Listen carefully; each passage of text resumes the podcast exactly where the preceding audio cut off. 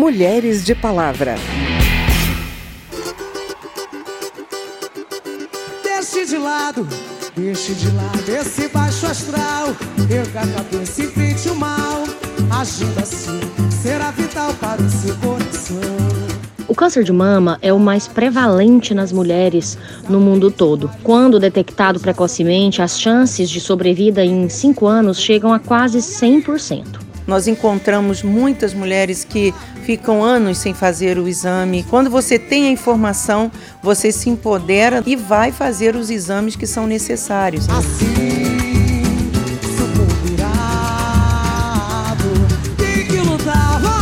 Outubro Rosa existe desde 1990 para informar as mulheres sobre a prevenção do câncer de mama. É um formato tão bem sucedido que inspirou muitas outras campanhas. E assim, variados temas de saúde também ganharam meses coloridos dedicados à divulgação de informações. E por que o Outubro Rosa é tão importante? Porque é um dos maiores exemplos de como uma campanha pode salvar muitas vidas. Falar sobre uma doença ajuda a esclarecer mitos e diminui o medo que pode ser associado a ela. E esse é o tema de hoje. Eu sou Vera Morgado e te convido a me acompanhar a partir de agora.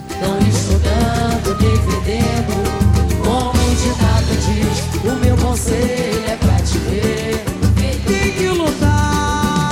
Para começar, a gente pediu para uma especialista responder algumas das dúvidas mais comuns que as mulheres têm quando o assunto é câncer de mama. Olá pessoal, eu sou a doutora Talita Rassi, eu sou médica ginecologista e obstetra e nesse mês é, de outubro estamos iniciando novamente a campanha do Outubro Rosa. Um mês voltado para conscientização da prevenção contra o câncer de mama. É, o câncer de mama é o mais prevalente nas mulheres no mundo todo e no Brasil não é diferente. Por isso é tão importante a detecção precoce e a prevenção é sempre o melhor caminho, pois quando detectado precocemente, as chances de sobrevida em 5 anos chegam a quase 100%. E doutora, como podemos fazer essa prevenção? Ela deve ser feita em todas as mulheres acima de 40 anos, com o autoexame da mama, bem como a mamografia anualmente, de acordo com a Sociedade Brasileira de Mastologia e a Febrasgo. E a cada dois anos para aquelas mulheres de 50 a 69 anos. Para aquelas pacientes de alto risco que possuem familiar de primeiro grau, mãe ou irmã com história de câncer de mama, mutação genética, a mamografia deve ser feita a partir dos 35 anos. Uma pergunta muito frequente, doutor, e se eu encontrar um caroço na mama? Primeiro, nem todo caroço é câncer. Então, o importante é iniciar a investigação. Naquelas mulheres abaixo de 40 anos, solicitamos a ecografia mamária para avaliar esse nódulo e avaliar a necessidade de acompanhamento, de biópsia ou de qualquer outra intervenção. Nas pacientes acima de 40 anos, a mamografia e a ecografia mamária são realizadas. E em casos específicos, podemos solicitar até mesmo uma ressonância magnética de mama com contraste. Outra pergunta, doutora, e se confirmar o diagnóstico de câncer de mama? Como eu já havia dito, a detecção precoce é o melhor caminho.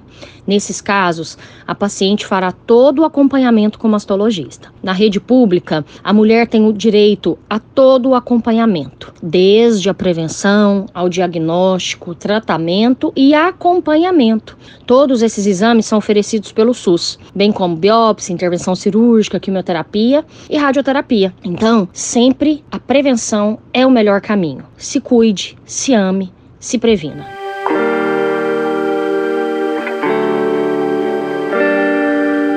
Essas informações da doutora Talita Rassi, do Hospital Regional de Taguatinga, deixam claro porque é fundamental que a mulher procure logo o tratamento.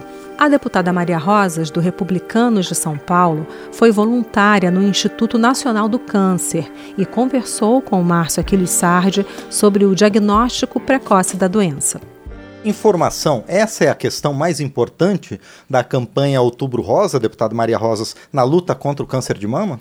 Olha, com certeza a informação é essa ferramenta preciosa para que as pessoas possam prevenir principalmente o câncer de mama. Nós temos mulheres hoje que deixam passar o tempo, nós encontramos muitas mulheres que ficam anos sem fazer o exame, Sim. né? Principalmente depois de uma pandemia, aonde a prioridade foi uh, o combate ao Covid-19. 43% das mulheres, Márcio, não fizeram os seus exames preventivos principalmente de mamografia. Eu fui voluntária do Instituto Nacional do Câncer durante hum. três anos. E isso eu posso falar com propriedade. As pessoas que recebem esse diagnóstico, elas é como se fosse uma sentença de morte. E nós sabemos que não é assim. Existe hoje muitos métodos, muitos tratamentos, muitas soluções para esses casos, né? E principalmente o câncer de mama, Sim. que nós temos essa essa grande notícia, né, que é importantíssima para dar mais conforto, para dar mais motivação. É, você mulher que está nos assistindo, está nos ouvindo, você tem sim 90% de chance de cura se for diagnosticado precocemente. Hoje, Márcio, a gente tem muitas leis mas elas precisam realmente ter essa efetividade, né? Nós temos leis assim, é, temos a 11.664, que é de 2008, que a, a, mamografia ela tem que ser feita pelo SUS para todas as mulheres a partir do 40, dos 40 anos. É, nós temos muitas é, leis que a, a, fazem com que essa mulher ela seja amparada. Nós temos uma lei que o prazo máximo para começar o tratamento depois do diagnóstico são 60 dias. E você sabe que um dia para a pessoa que é diagnosticada com câncer Sim. vale muito, né?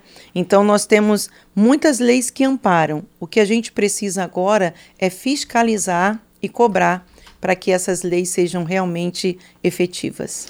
A senhora citou né, essa lei dos 60 dias, também tem a lei dos 30 dias na questão do diagnóstico. Né? É preciso dotar o sistema de saúde do Brasil, não só o sistema público, mas também o privado, de mais infraestrutura para que essas leis sejam efetivamente cumpridas, deputada? Olha, muitas ações são feitas, principalmente eu falo do meu estado, que é o estado de São Paulo. Nós temos uma carreta da mamografia que chega até a população e que faz esse exame pelo Estado. E ações como essa nós precisamos sempre estar sendo feita em todo o Brasil.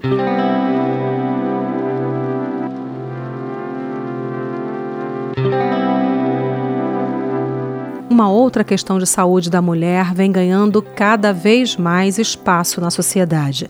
Depois de historicamente ser vista como um tabu, a menopausa e o período anterior a ela, o climatério, são cada vez mais debatidos por pressão mesmo das mulheres. Elas buscam mais qualidade de vida nessa fase, o que depende muito de políticas públicas específicas para prevenir e tratar os sintomas. Esse é um assunto que a gente já trouxe aqui no programa e prometeu falar mais vezes, porque é mesmo importante. As alterações hormonais da menopausa e os efeitos que ela tem no corpo costumam iniciar lá por volta dos 40 anos, mas podem começar até mesmo antes. Com isso, os desdobramentos na saúde física, psicológica e na vida social tendem a ser uma fase que vai corresponder a grande parte da vida das mulheres. O climatério, a redução dos hormônios femininos que levam à menopausa, que é a interrupção natural da menstruação, é um momento importante na saúde feminina. A Comissão de Defesa dos Direitos da Mulher debateu o assunto e a Carla Alessandra acompanhou.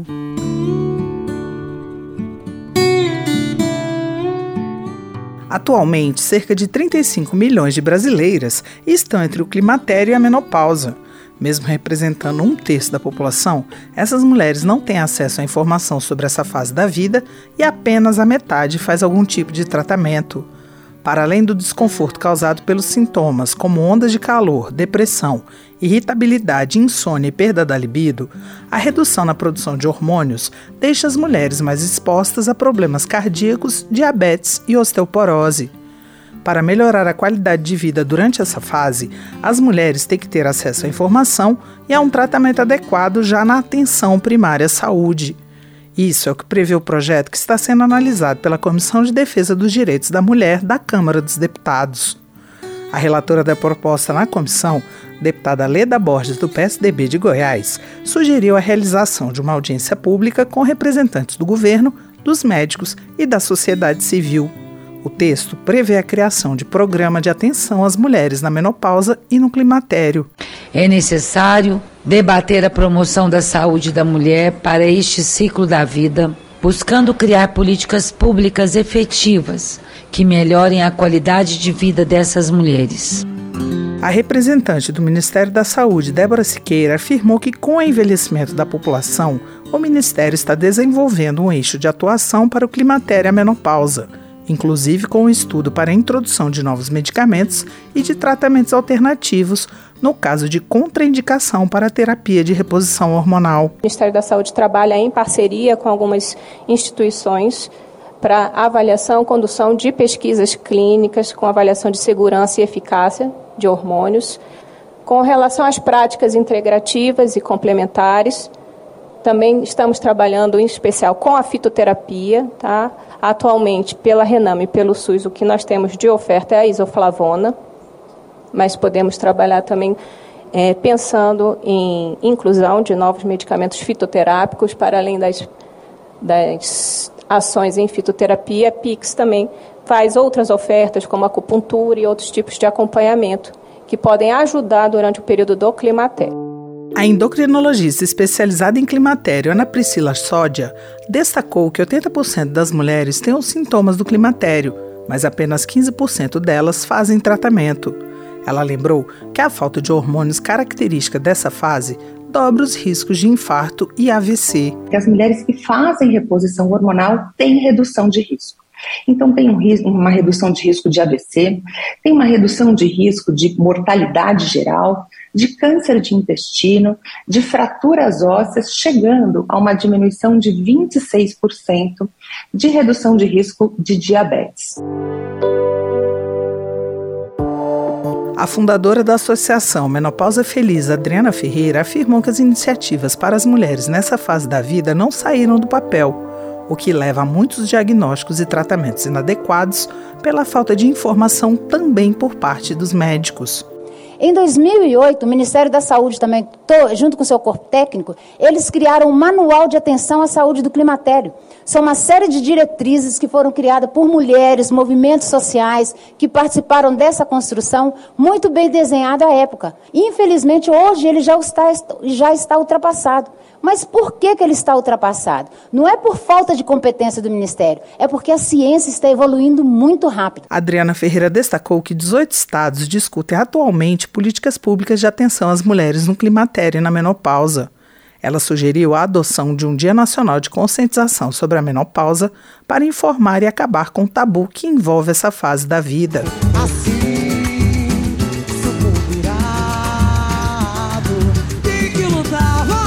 E esse foi o Mulheres de Palavra. Nesse programa a gente ouviu o grupo Entre Elas cantando Conselho, música de Adilson Bispo e Zé Roberto. A produção foi de Cristiane Baker e Lucélia Cristina. Trabalhos técnicos Milton Santos. Reportagem Carla Alessandra e Márcio Aquilissardi. Na edição desse programa, eu, Vera Morgado, agradeço a sua audiência. Se você quer sugerir um tema para gente, o e-mail é rádio.câmara.leg.br e o WhatsApp é 61 99978 9080. O Mulheres de Palavra é produzido pela Rádio Câmara e transmitido pelas rádios parceiras em todo o Brasil, como o canal Estação Imprensa de São Paulo, capital. Para conferir outras edições do programa, vai lá no site radio.câmara.leg.br ou no seu agregador de podcast preferido. Tchau, até a próxima. Mulheres de Palavra.